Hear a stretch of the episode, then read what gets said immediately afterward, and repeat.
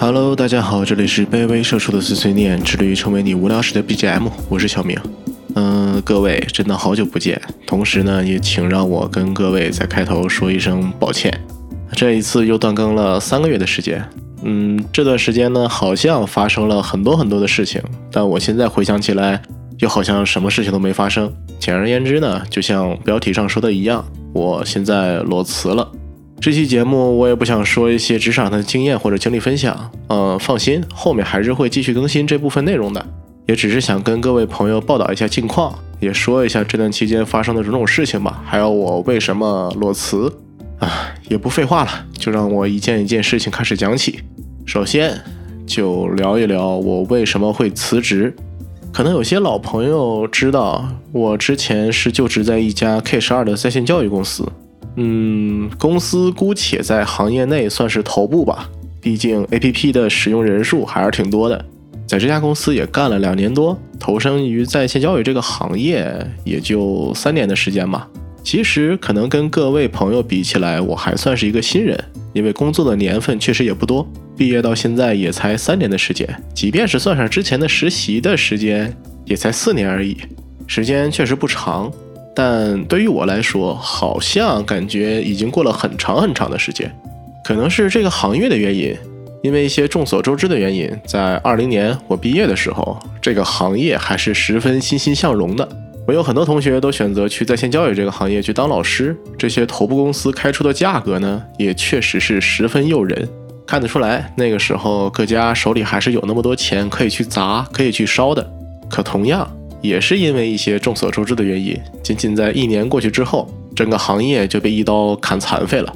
即便是各家对于双减的政策都提前有所预期，也都纷纷提前去探索一些转型的道路，可还是对于这次打击有些过于乐观了。同时，探索转型的路程也比想象中的更加艰难，进度也十分的缓慢。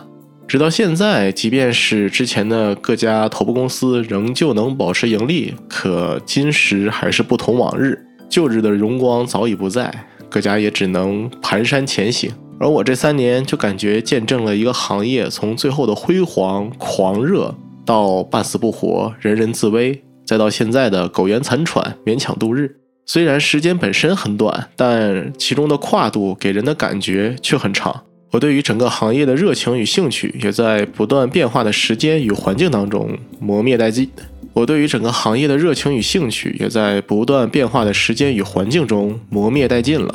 呃，回想起我在刚刚步入工作的时候，为了探索更多可以开辟的市场或者流量入口，公司频繁的起各种靠谱或者不靠谱的新项目，而每一个新项目呢，必须把我这个便宜又好用的管培生调过去帮忙。按当时我们大老板的话说，管培生在我眼里就是一个合格的士兵。只要公司有需求，管培生必须第一个上。不管你对工作感不感兴趣，都要交出一份满意的答卷。你就是公司的一块砖，哪里需要哪里搬。当时带我的领导也和我说：“小明做运营一定要明白的四个字，就是拥抱变化。”确实。我在一次次因为不知道自己下周是否还会经历部门调动，而面对周报的下周规划这一栏迷茫不已的时候，学会了这四个字：拥抱变化。但最后，我怀里的变化实在是太多了，他们又不是小猫小狗，我实在抱不过来，还能把他们一个个扔回笼子里，或者关回屋子里。后来我才反应过来。面对工作的变化的时候，我才是那个小猫小狗，是这些变化决定了到底是把我关在笼子里，还是锁在屋子里。而我呢，就像我家猫一样，面对着一次又一次的搬家，经受着一次又一次的应激反应，不断的冲撞着笼子口，挠着紧锁的门。等我作妖做累了，就躺在门口听天由命，一声又一声的叫着。直到有一天，我实在受不了这种生活，就选择了辞职，想着换一个环境会不会好一些。没想到最后也只是换了一个大点的笼子、更结实的房门而已。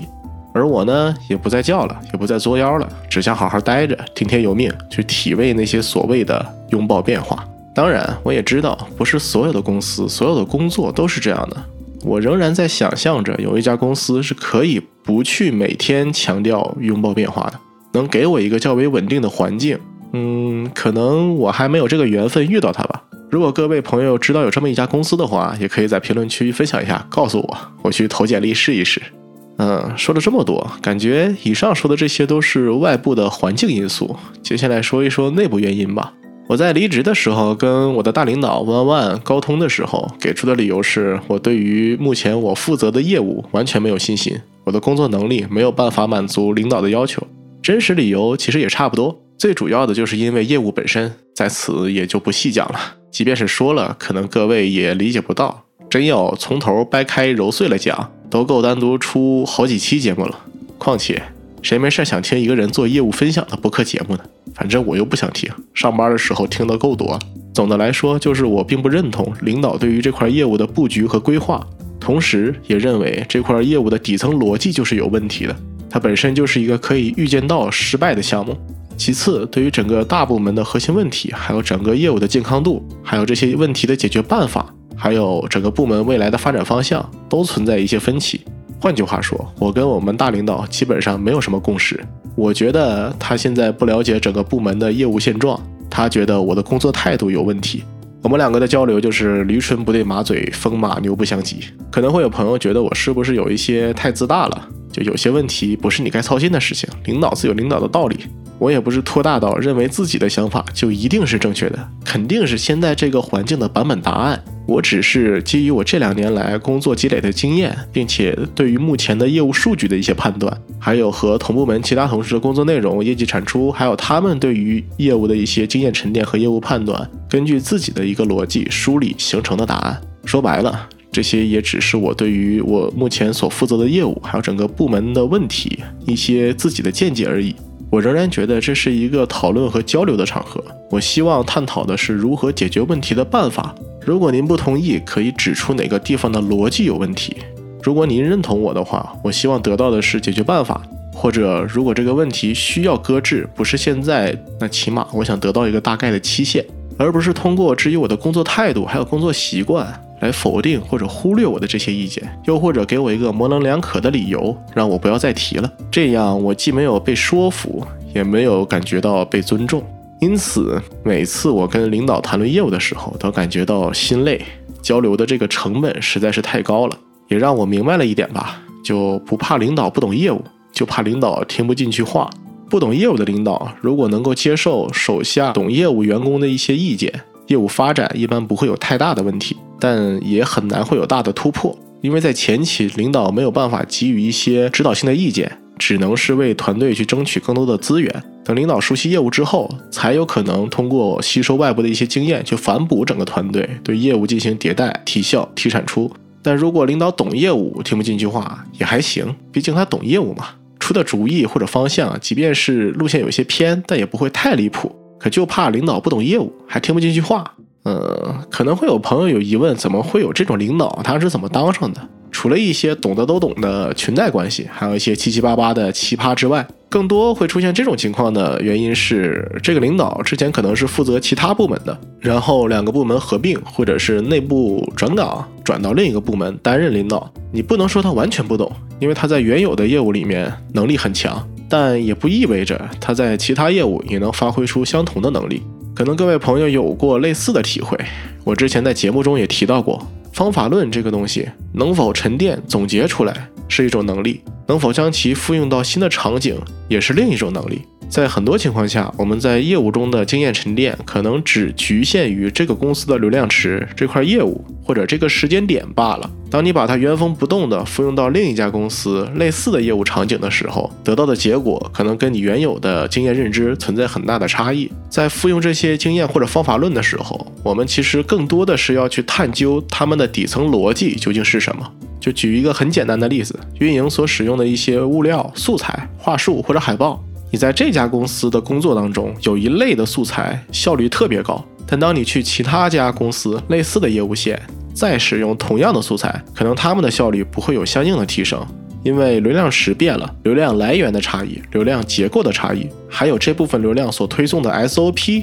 结构和节奏的差异，都有可能会影响到你这个素材的效率。所以，我们需要知道的是，这个素材为什么它的效率会高。推送的目标人群，它的结构有什么特点？究竟是这些素材击中了这个目标人群的一些用户痛点，还是说符合了某个人群的审美或者口味，才导致了这一类的话术或者素材它的效率很高？我们把这种认知配合着之前所使用的素材作为一个参考，在一个新的业务场景下去再做适配，这在我眼里才能算是一个方法论或者是业务经验的复用。但这种能力，就别说我们这些打工仔，很多领导其实也并不具备。更常见的情况便是将之前业务中常用的模式或者链路。放到新业务中直接复用，先挨个试一遍再说。同时呢，因为对于之前业务所积累的自信，也会直接平移到所负责的新业务上。自以为自己很懂，就对于业务的理解没有什么问题，只需要听我的就行。之前的方法论复用到新场景不好用，认为是落地实施的问题，也没有考虑过是否经验本身是否适配新场景的问题。这就导致像我这种员工。起初被要求做一些根据领导过往经验的判断，但我一听就很离谱的迭代方向。一开始还会尝试与上司沟通交流，说没有必要将精力浪费在这些地方，可以去尝试其他的方向。但沟通几次无果后，最终也就懒得继续交流，只是上司让我做什么我就做什么，只要哄他开心就好嘛。最后得到的结果跟我预料到的一样，没有收益。但可能领导会认为我自己的工作状态有问题，主观能动性不强。嗯，这样看来，确实是我的工作能力不符合我老板的预期，没有办法帮他颠覆这个行业，让我们这个部门的业务重现辉煌。回到问题上来，即便是我决定了要辞职，为什么会选择裸辞？嗯，关于这一点，其实很多朋友和同事，甚至一些前领导都劝过我，就现在的这个就业市场还不是太好。找工作竞争的人实在太多了，裸辞的风险会比较高。他们建议我还是骑驴找马，拿到 offer 之后休息两周也差不多了。但我想了很久，最后还是选择了裸辞。原因无他，就是之前这段时间的内耗太严重了，就各种莫名其妙的指标，没有实际意义的产出，还有业绩，还有工作内容的变幻莫测，还有和同事、老板之间的拉扯。我现在没有精力，没有多余的心思再去找工作了。我现在只想好好休息一段时间，让自己喘口气儿。我现在的状态就是一种我什么都不想干，只想一个人待着，没事儿散散步，或者就只是在床上躺着休息，一动都不动。唉，说到这儿，我确实已经好久没有过如此身心透支的感觉了。而裸辞呢，能带给我这样一段空闲的时间，可以让我自己随意的支配。至于找工作的风险，我确实知道。身边有很多朋友也已经用他们自己的亲身经历证明给我看，现在的市场究竟是怎样的。